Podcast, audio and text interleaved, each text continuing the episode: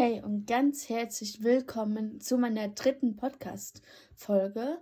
Ja, ähm, ich mache jetzt ein Interview zusammen mit meinem Onkel zum Thema Zeichnen. Die erste Frage ist, äh, wo, äh, wo hast du Zeichnen gelernt? Also, das Zeichnen habe ich einmal zu Hause gelernt, aber ich habe auch einen Volkshochschulkurs besucht. Und dort hat man ein bisschen das intensivieren können. Okay. Ähm, die zweite Frage ist, äh, welche, welche Stifte braucht man dafür?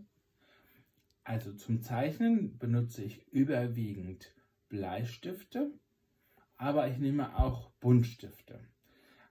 Wenn aber alles nichts vorhanden ist, kann man selbst zeichnen mit einem äh, Kugelschreiber, mit einem Füller. Man kann eigentlich fast sämtliche Utensilien nehmen, die äh, schreiben können, um etwas zu produzieren oder darzustellen.